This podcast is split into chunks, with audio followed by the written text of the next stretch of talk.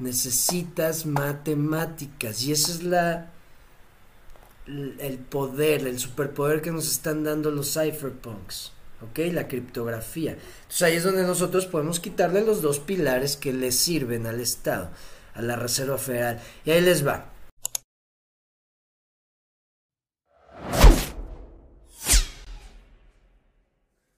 Chéquense esto. Ayer me puse a ver, ayer acabé de ver una película, es un documental, eh, empecé a ver el otro, pero no, todavía no lo acabo de ver. Vean, vean véanse estos documentales. Están en español y en inglés. Yo lo vi en inglés. El que vi fue este. Sí, este. Zeitgeist The Movie, este. Como les digo, está en español y ahora estoy viendo este que se llama Addendum. Es un documental que dice, güey, despierta, despierta, ya no seas pendejo, despierta, esto es lo que está pasando, ¿ok?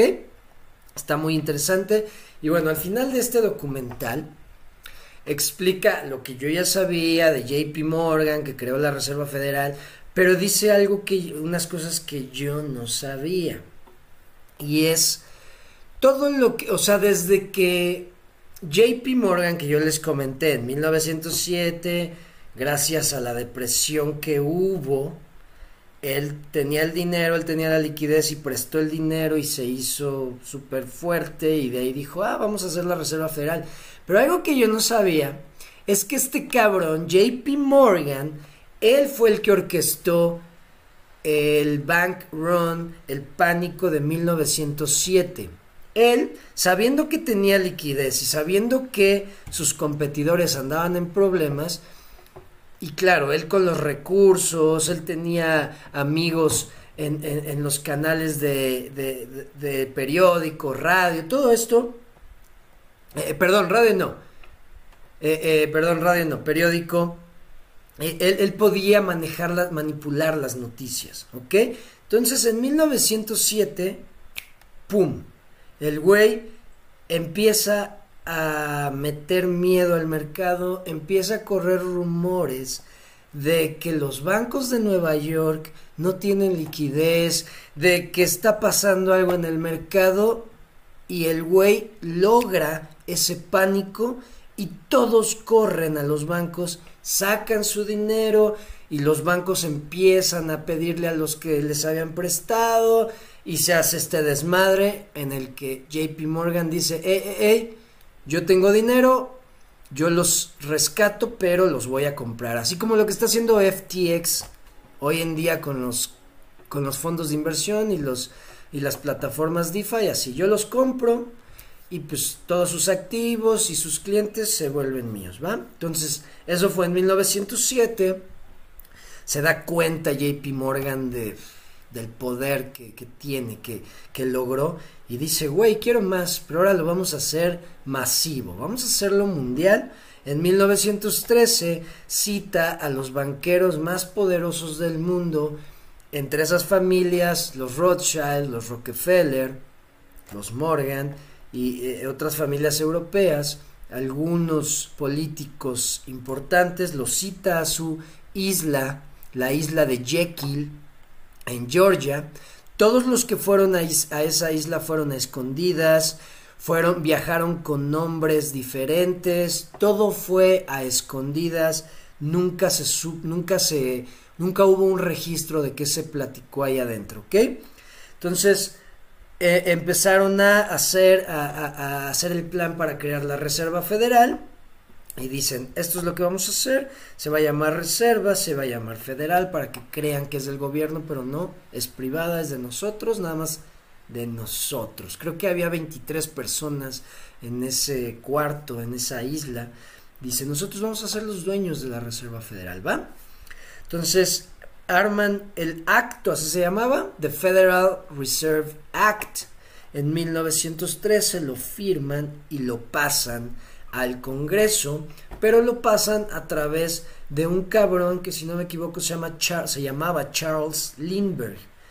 Un cabrón bien posicionado en el Congreso que estaba casado con un familiar, con una familiar de los Morgan, o sea, era familia Morgan. Entonces por ahí metieron el acto de la Reserva Federal y dijeron, güey, haz que pase.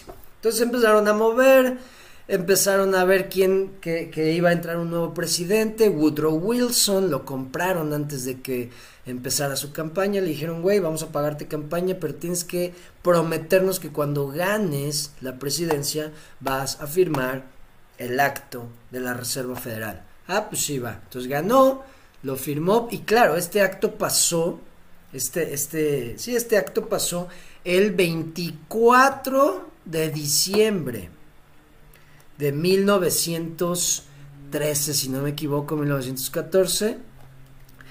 El 24 de diciembre, cuando todos los del Congreso estaban en su casa, con sus familias, no había nadie. Ah, pues ese día pasaron ese acto y también hicieron el acto de el impuesto sobre el ingreso. 25% del de impuesto sobre el ingreso de los ciudadanos. Pasaron el acto de la Reserva Federal y el 25% de impuesto sobre el ingreso del ciudadano común y corriente, o sea, nos metieron, bueno, les a los a los estadounidenses, pero de ahí se corrió todo, porque la Reserva Federal empezó a, a meterse en todo el mundo. Entonces ahí fue donde ahora sí que nos la sumieron con todo porque le permitieron a unos cuantos tener el poder del dinero mundial. Pasa, la eh, pasa el acto, se crea la Reserva Federal y pues dice JP Morgan, ahora sí cabrones, vamos a jugar. Y se desata en 1914, la, empieza el problema de, las, de la Primera Guerra Mundial entre eh, eh, Austria y creo que fueron los serbios los que mataron al príncipe austríaco que se llama como tiene el nombre de un DJ pero bueno Ferdinand. Ferdinand al duque Ferdinand de Austria si no me equivoco. Es, es mucha información pero bueno y ahí cuando, cuando empieza la Primera Guerra Mundial, pues dice la Reserva Federal, porque ahí les va, ¿qué es lo que más le da dinero a la Reserva Federal, a los bancos? Las guerras, porque los países se endeudan, ellos prestan, ellos empiezan a dar créditos y son créditos justificados. Y todo ese dinero pues les va a regresar eh, pero con intereses. Entonces ellos quieren estar en todas las guerras. La Reserva Federal, los bancos quieren estar en todos los pinches, en todas las guerras. Entonces se desata la Primera Guerra Mundial y Estados Unidos no quería saber nada de eso. Nada. Nada quería saber con la Primera Guerra Mundial, pero la Reserva Federal dijo, yo sí, yo sí quiero saber cómo le hacemos para meternos a ese pedo y hacer dinero. Entonces dijeron, vamos a hacer un, pues como que, como que los alemanes, como que los alemanes atacan a un barco que se llama Lusitania y nos enojamos los estadounidenses y nos metemos a la guerra. Entonces, eh, orquestaron el hundimiento del barco Lusitania ocurrido frente a las costas de Irlanda el 7 de mayo de 1915 a causa del ataque de un submarino alemán. Esto estaba orquestado, de hecho los alemanes, los alemanes ah, eh, eh, alertaron a los ciudadanos estadounidenses de que el barco Lusitania iba a ser hundido. Decían, si tú vas a viajar en este barco en tal fecha, lo haces bajo tu propio riesgo. O sea, lo anunciaron de que lo iban a hundir. Bueno, lo hundieron y venga, la Reserva Federal dijo a huevo, de aquí soy, pum, entró con todo, chingue su madre, hizo dinero y salió fortalecido.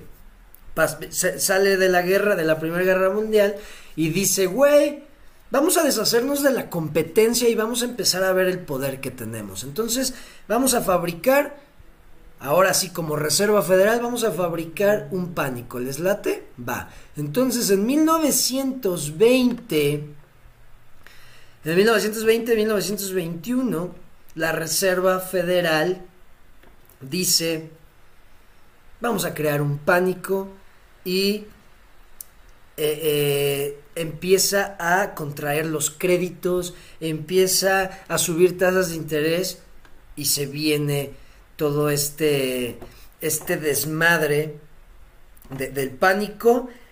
¿Y qué hace la Reserva Federal? Quiebra a varios bancos con ese pánico y los compra.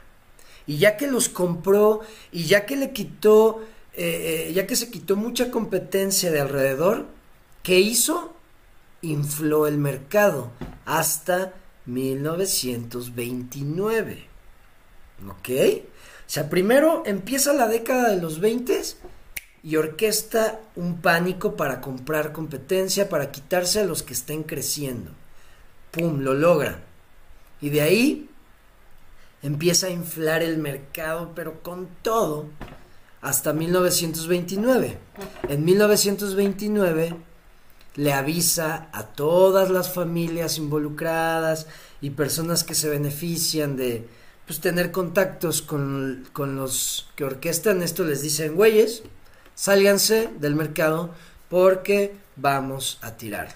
Entonces, en 1929, ¡pum!, la Reserva Federal reduce otra vez, eh, eh, contrae los créditos, hace que se se reviente la burbuja que ellos inflaron y en ese momento dice, y no le voy a dar dinero a nadie, a nadie, no voy a dar créditos. Entonces, tira, rompe la burbuja, tira la economía, quiebra a un chingo de familias, quiebra a todos los estadounidenses y durante cuatro años no, eh, no hay créditos, no hay tanto dinero en el mercado, entonces está muy cabrón las, muy cabrona la situación. Eso de 1929 a 1933, 1934. ¿Y qué pasa en 1934 después de que toda esta gente viene de una mega depresión y está más que quebrada y no tiene ya riquezas, no tiene nada en su... no, no, no, no le pertenece nada a esta gente? ¿Qué hace la Reserva Federal en 1934? Pues hace el acto de la reserva de oro. O sea, después de que quebró a todos los ciudadanos, a todos los negocios, todo el mercado y ellos lo controlaban ya, dice, ok, ahora vamos a quitarle lo único que les queda a estas personas. Entonces, en enero 30 de 1934, el gobierno de Estados Unidos le pidió a todos sus ciudadanos, o sea, si no era ilegal, o sea, declaró que era ilegal tener oro en todas sus presentaciones. No podías poseer nada en oro si no era ilegal. Entonces te trueno, tiro la economía, te quiebro y después te quito lo único que podía ser valioso para ti, que es el oro, y me lo das, me das todos esos activos y ya, no te doy nada a cambio. Yo ahora sí ya soy dueño de todo. Y ahora pues vamos a seguirle y ¡pum! Se viene la Segunda Guerra Mundial. Y dice la Reserva Federal, yo quiero, yo quiero, yo quiero estar ahí. La Reserva Federal eh, eh, empezó a ver cómo chingados podía meterse a la Segunda Guerra Mundial porque alrededor del 80% de los, de los estadounidenses no querían saber nada de esa guerra. Pues es que sí, ¿quién chingados quiere saber de guerra? Entonces dice la Reserva Federal, no, yo quiero, yo quiero meterme a la guerra, yo quiero hacer dinero. ¿Cómo chingados le hacemos? Claro, eso hablando de, parte de, de Estados Unidos, porque la Reserva Federal ya estaba ayudando a Rusia, a crear armamento. o sea, la Reserva Federal está en todos lados. Les vale madres el nacionalismo. Ellos ayudan a todos mientras hagan dinero. Entonces dice, ¿cómo nos podemos meter siendo Estados Unidos a la guerra? Dice, necesitamos que nos ataquen otra vez. Vamos a empezar a presionar a Japón, ¿va? Vamos a empezar a presionarlo. Y pues, ¿qué hizo el presidente? ¿Quién fue el presidente que estaba... ¿Quién fue este? ¿Roosevelt? Sí, Roosevelt. El presidente Roosevelt les, les cortó, eh, le, congeló todos los activos que tenía Japón en Estados Unidos, empezó a darle recursos a China y no me acuerdo a qué otro país que eran eh, enemigos directos de Japón, empezó a sancionarlo para que Japón hiciera algo. Y pues nomás no hacía nada, nomás no hacía nada. Hasta que como que les hizo ver de, güey, miren, aquí está Pearl Harbor. ¿Quieren atacarlo? Va. Aquí lo tienen. Atáquenlo. Ataquen Pearl Harbor para yo poderme meter a la guerra. Y bueno, se permitió que atacaran Pearl Harbor. Es lo que a veces no entiendes, ¿no? Estados Unidos es impasable. Nadie puede atacar a Estados Unidos. Pero de repente pasan estos tipos de ataques que dices, güey, ¿cómo se metieron hasta la cocina? O sea, hablando de Pearl Harbor, hablando de las Torres Gemelas, que dices, güey, ¿en serio? Con toda la tecnología que tienen en ese momento y dejan que se metan así hasta la cocina. Entonces, claro que sabían del ataque de Pearl Harbor, eso lo orquestó la Reserva Federal, y ya que atacó Pearl Harbor, dijo, ahora sí, mijo, de aquí soy, atacar con todo, vámonos. Y así es como le ha hecho la Reserva Federal, y está jugando con nosotros. Y hasta que no despertemos y no nos salgamos del sistema y no usemos la tecnología para defendernos, nos van a dar, como decían, eh, eh, como decían, sí, creo que eran los romanos, sí, al pueblo pan y circo. ¿Por qué? Tenlos distraídos mientras nosotros hacemos cosas de adultos.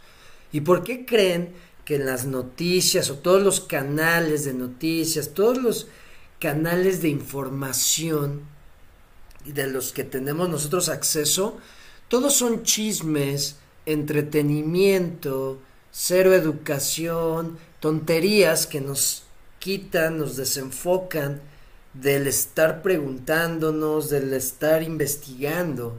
Entonces ahí es donde esa frase a mí esa me hace tanto sentido al pueblo pan y circo. Distráelos.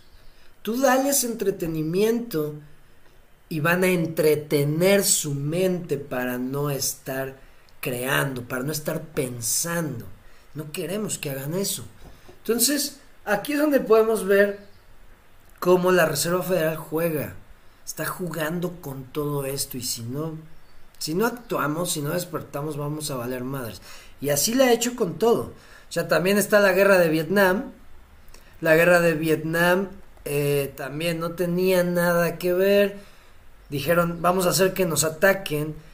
Y orquestaron un incidente que se llama el incidente del Golfo de Tonkin, que realmente nunca pasó. O sea, salió en el periódico de que unos, eh, de que el ejército de Vietnam había hundido eh, no, me acuerdo si unos barcos o unos submarinos estadounidenses, pero nunca pasó. Pero bueno, fue eh, eh, la, la, chispa para, ah, vamos a atacar Vietnam y la idea era no ganar la guerra, mantenerla. La idea era mantenerla. Por eso Estados Unidos duró dos años, creo, en esa guerra. Y el chiste era eso. Porque Estados Unidos pudo haber destrozado a Vietnam así. Y no, la, Reserva Federal dijo, necesitamos mantener la guerra, ¿va? Vamos a mantenerla y eso es lo que va a pasar. Y para que vean el poder, para que vean cómo... Hay que saber lo que está pasando, si no, pues no tenemos ni tantita ventaja o ni tantita oportunidad de, participar y de ganar en este juego. Aunque sea nuestro pedacito para nosotros en nuestra vida ser felices, tener libertad financiera, no querer ser los dueños de todo, pero sí decir, güey, tengo, gracias a lo que sé, tengo una oportunidad, porque sé cómo funciona esto y sé qué puedo hacer, sé qué tengo que hacer. Para eso es esta información, pero bueno.